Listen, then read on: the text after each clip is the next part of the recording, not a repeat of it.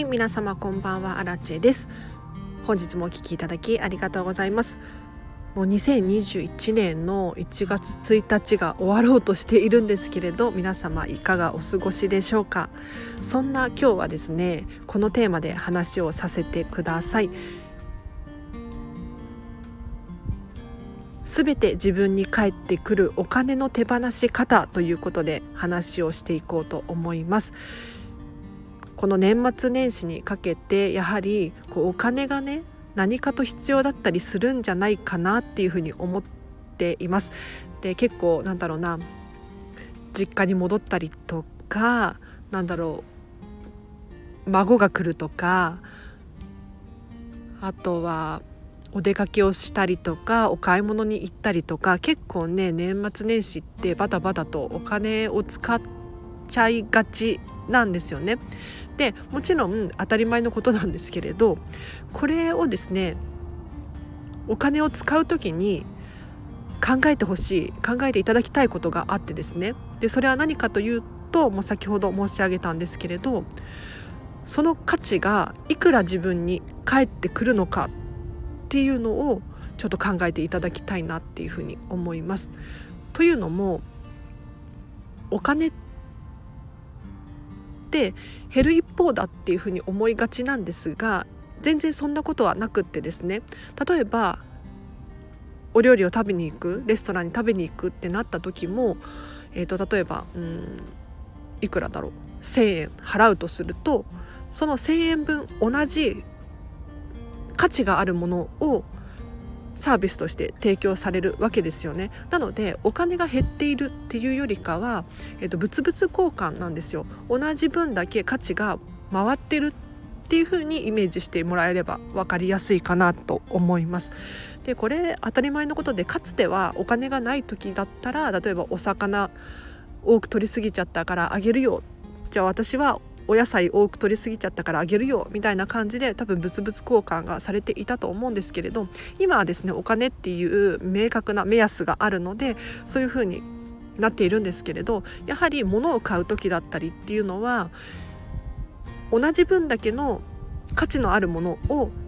手に入れているわけなんですよね。なのでなんだろうなお買い物をするにしても何か食べるにしてもみんな自分に同じ分だけの価値が戻ってきているんですよ。で今日のテーマはもうちょっと深掘りしてですね確かに同じ分だけの価値は受け取っているんですけれどそれをもっともっと最大限にする方法があるのでちょっと詳しく説明していこうと思います。で今日ですね私も結構お金を使ってきたんですけれどこれはねお得だったなっていうのがあるのでちょっと紹介させてください。で今朝の放送でも少し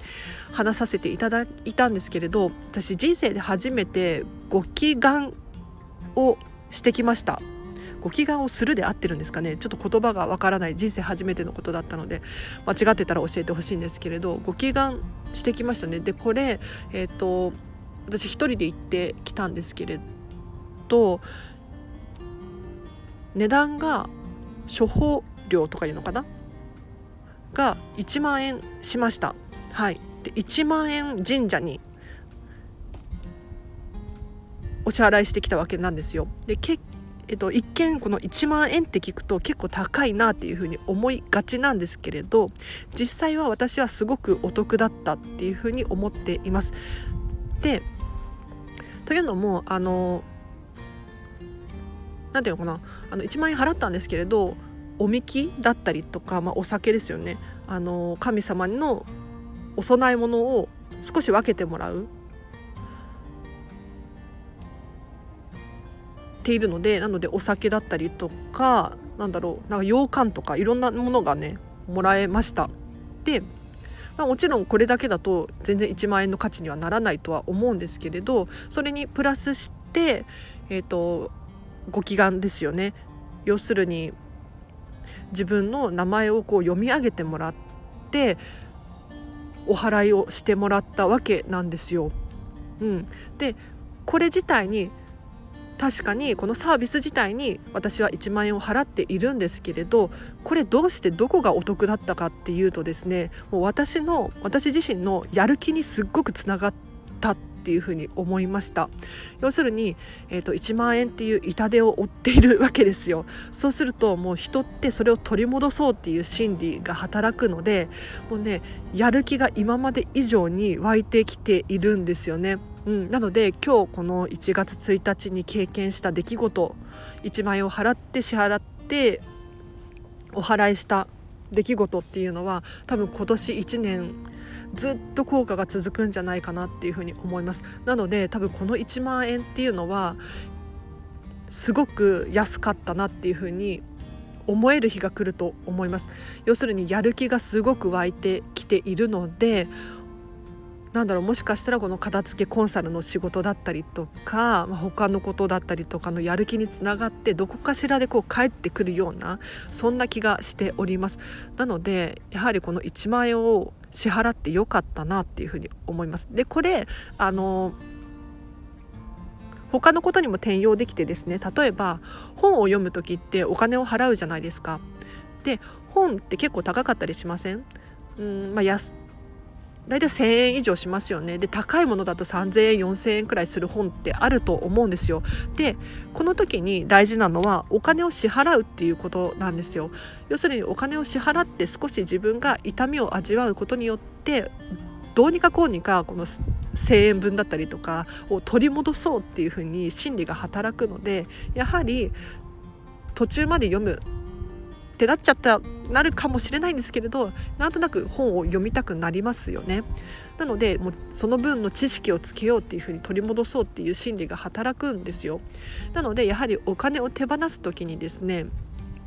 考えていただきたいのは、えーと、本としての価値が例えば1,000円かもしれないんですけれどそれ以上に自分自身へのやる気っていう部分ですねもう買っているんだよっていうのに気づいていただきたいなと思います。なのでえーと、お金を支払うことによって自分自身へのやる気だったりとかモチベーションがアップするっていうことが確実にあるので、えっとまあ、人それぞれかもしれないんですけれどそれぞれに合った価値観でですねこれにお金を払うともうやる気が出る例えば、うん、私も今日帽子をね衝動買いしてしまったんですよ。はい、でセールだったからっっていう理由もあるんですけれど多分セールじゃなくても買っていましたね。うん、でこれ何が良かったかっていうともう本当に一目惚れというかすっごく可愛い帽子を買ったんですね。でこれ自分私自身は、えーと、1万円を払って帽子を買ったんですけれど、はい、ちょっと1万円しちゃったんですよね結構高かったな。けれどその分の価値のある商品を私は受け取っているわけですよ。でさらに言うと私自身のモチベーションになっているその1万円が1万円の価値のままっていうわけではなくってすごくハッピーな気持ちにさせてくれていてそれが私の原動力になるっていうふうに考えるとお金の使い方としてはかなり最大限に使えているなっていうふうに感じております。なので例えばご飯を食べる時だったりもそうだしお買い物する時もそうなんですけれどただなんとなく選ぶのではなくってそのお金をですねそのサービス受け取るサービスを最大限に利用できるだろうかっていうふうにちょっと考えていただくとものを選ぶ時にだったりとかなんだろう慎重になったりもっといいものはないかなっていうふうに考え抜いたりですねもっとなんか自分らしさっていうのに気づけたりするので是非お金を手放すお金を支払う時にですね、えっと、それだけの価値があるものを受け取っている。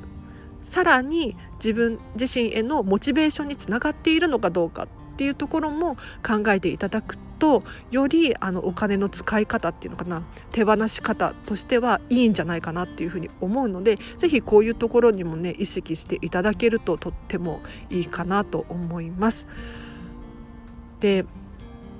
今日はここまでにするんですけれどお金の使い方って難しいですよね本当に私も難しいと思いますでお金って結構守りがちじゃないですか。あの私もそんなにお金持ってないのでで今もコロナの影響でちょっと飲食店の仕事がね不安定なのでちょっと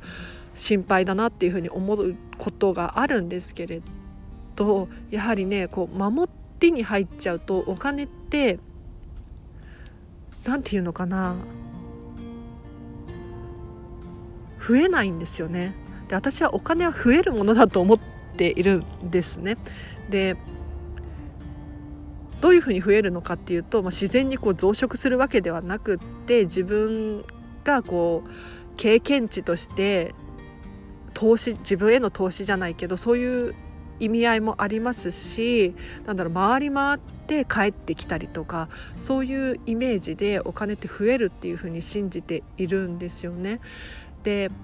これお金を増やす時のポイントがあるなっていうふうに思うのは大きなお金をどうやって動かすのかっていうことを知ることだと思うんです。これちょっとね例えが難しいんですけれど例えば1万円を今日私帽子買ったんですけれど1万円の帽子を買うじゃないですか。ただ1万円の帽子を買ったことがない人にとっては1万円の帽子を買うっていう経験をしたことがないのでなんだろう1万円の帽子を買うっていう考えに至らないというかちょっと伝わってます？大丈夫ですか？例えば高級なレストランに10万円とか払える人もいれば払えない人もいますよね。で私は全然払えないんですけれどただそれってあのどれだけ慣れているかっていうことだと思うんです。でこれに対してあのお金持ちとかお金を持っていないとかっていう考えは全然関係なくってだって皆さんスマホとか持ってらっしゃるじゃないですか。でこのスマホって1台、まあ、iPhone だったら10万円くらいすると思いますし、まあ、安くても数万円しますよね。うん、なのでお金を持ってるか持ってないかっていうのは関係なくって自分自身がそれだけのお金を使うことに慣れてるか慣れていないかっていうのが非常に大事だなっていうふうに気づきました。でやはり大きなお金を動かせるっていうことはそれだけ、えっと、取り戻す方法もちゃんと分かってる人だなっていうふうに思うんです。要するにお金の使い方がうまいというかこれにいくら払えばこれが返ってくるっていうのがちゃんと分かってる人がどんどんどんどんこう成長していくじゃないけれど。でずっとこうお金を頑張って守ろう守ろうってしていると1,000円の1,000円の使い方しかずっとわからないというか。1万円の使い方しかずっとわからないというか。そうじゃなくってどんどんこう大きなお金を動かすことによってお金の使い方が分かってきてお金はどうやって増えていくのかっていうのが理解できるんだななんていうふうにちょっと最近気づきを得たんですよね。はい。でちょっとまだ私もですね 全然まだまだなんですけれど本当に今日もなんか頑張ってもう何て言うのかな好奇心だけで動きました。あのご祈願？ご祈願であってますよね。あの人生で初めてなんか私今年29になったんですけれどこの前のあの役払いとかっていうのも言ってなくってちょっとお恥ずかしながらなんかあんまりね信じていなかったんですよ当時は。その役払いをしなきゃいけないとかなんか興味がなかったったんですよねただ最近なんなんていうのかな何でも信じる運動を実施していってというのも何でも信じられる人じゃないと成長できないなっていうふうに最近思っているんですね。どういうことかっていうとあの否定から入る人っているじゃないですか。それを否定してるわけではないんですけれどあのやはり否定から入っちゃうとちょっと自分の成長を止めちゃうなっていうふうに思ったんですね。なので私はですね全然価値観が違うものだったりとか興味ないことだったりとかにもあの肯定から入るようにしています。なので聞いたことないような情報これがいいんだよって言われたらえどういうふうにいいんですか？みたいなそうやってちょっと肯定から入るようにしているんですねなので今日もご祈願ってしたことがなかったのであのどんなものかわからないじゃないですかやったこともないのに否定するっていうのはなんか失礼だなっていうふうに思うのでじゃあちょっと試しにやってみようと思って1万円を払ってきたんですね。そしたらなんかすごいやる気が出てなんだろう神様を本当に信じているかって言われたらちょっと、まあ、曖昧ですけれど自分自身がこうよし頑張るぞっていう気持ちになれたのでもう元は取れたなっていうふうに思いました。はいなので皆さんもですね是非お金この年末年始結構使うタイミングがあると思うんですけれどこの時にもう一度ですね、えーと、どれだけ自分に戻ってくるのか。でそしてどれだけ自分のモチベーションが上がって最大限にその情報だったりとか物の価値っていうのを使うことができるのかっていうのを考えていただくととってもいいかなと思います。はい。で分かりやすく言うともう本当に美味しい料理を食べたら幸せってなるじゃないですか。あれですね。あれ。もうお金には変え変え難いたとえそれが何だろう300円の牛丼だったとしても空腹で空腹で食べた牛丼はめちゃめちゃ価値があると思うんですよ。うん、なのでそういう意味合もあります。なので自分が支払うお金がどれだけの価値になって帰ってくるのかっていうのをもう一度考えてみていただくと面白いかもしれないです。はい。じゃちょっと雑談も長くなってしまったのでここまでにさせてください。で今日の合わせて聞きたいなんですけれどまとめて手放すのは NG お片付けはちょこちょこ手放そうというテーマで話している回があります。こちらリンク貼っておきますのでぜひチェックしてみてください。でこれどういうことかっていうとですね結構お片付けをする時にあの捨てるもの手放すものっていうのが出てくる出てきますよね。でこれをですね後でやろうとかまとめてやろうっていうふうに考えてしまうと結局それが面倒くさくなってできなくなったりするんですよ。なので例えば食器を洗うとかもそうなんですけれど1個ずつ洗うっていうふうにするとすごく脳がすっきりして心地が良いんです。というのもあの食器が洗っていないっていう状況がえっと、目に見えていなくてもこう頭の片隅に残ってしまっているんですよね。これツァイガル肉効果なんですけれど要するにあの中途半端になっている出来事って脳のどこかで考えてしまっているんですね。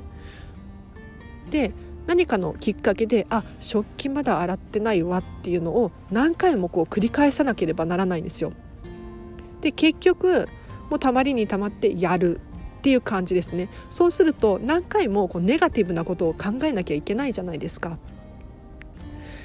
食器洗ってないなっていうのを何回も繰り返し考えなければならないですよね。そうするとちょっとネガティブな気持ちになってしまうんですよ。だったらもうちょこちょこ洗うことによってえっ、ー、と一個ずつもう終わらせることによって記憶の中からもう抹消する消し去ることができます。でこれ詳しく話している回があるのでぜひこれ全部話しちゃいそうだった。はい。チェックしてみてください。で今日はここまでにします。でお知らせがあります。レターを募集しております。このチャンネルではですねご意見ご感想だったりとかご質問ミニマリストに対してとかこんまりさんこんまりメソッドについてとかもう私自身について何でもいいのでぜひ質問ご意見ご感想送ってみてください。で合わせてアンケートを募集しております。こちらはですね、えっと、簡単に答えられるようになっているので匿名で送れますのでぜひチェックしていただきたいんですけれどこのラジオで喋って今後喋ってほしいテーマの募集だったりとか私荒地にですねどうしても伝えたいメッセージがあるなんていう方はぜひチェックしてください。でノートでブログ書いております。こちらはですねこのチャンネルで喋っている内容を文字に起こしたものです。ちょっと手抜きって言えば手抜きなんですけれどあのパパッと読んでしまいたいとか復習したいっていう方いらっしゃったらこちらリンク貼っておきます。チェックしてください。であと Pinterest やってます。そう Pinterest やってるんですよ。でピンタレストやってる方いらっしゃいますか？はい、でこれすごくあの私のラジオのチャンネル検索しやすいと思うのでぜひチェックしてみてください。はい、一回ちょっと覗いてみると分かると思うんですけれどあのこのスタンド FM の私のこの放送を振り返るとすると結構ねなんだろうスワイプしなきゃいけなかったりとかして面倒くさいんですよね。ただピンタレストだと結構1ページにわーって出てくるのですごく検索しやすいなと思うのでぜひちょっと気になる方いらっしゃったら私の過去の回とか気になる方いらっしゃったらピンタレストの方が見やすいかもしれないです。こちらリンク貼っておきますのでチェックしてください。あとインスタグラムをやっております。このインスタではですねラジオ更新したよっていう最新の情報だったりとか私の私生活が見えるようにしていますので、えっと、この人にお片付けが習いたいっていうふうに思ってもらえればなと思ってやっております。で定期的に私のお片付けのレッスンの様子っていうのを載せていますので気になる方いらっしゃったら是非チェックしてください。この辺りですかねでは今日も皆様お聞きいただきありがとうございました。1月1日も終わってしまうんですけれどまたね2021年も皆様どうぞよろしくお願いします。で初めましての方もですね、えー、と毎日このチャンネルではお片付けについて話をしておりますのでまた聞いていただけるととっても嬉しいです。では皆様明日もハッピーな一日を一緒に過ごしましょう。あらでした。バイバイ。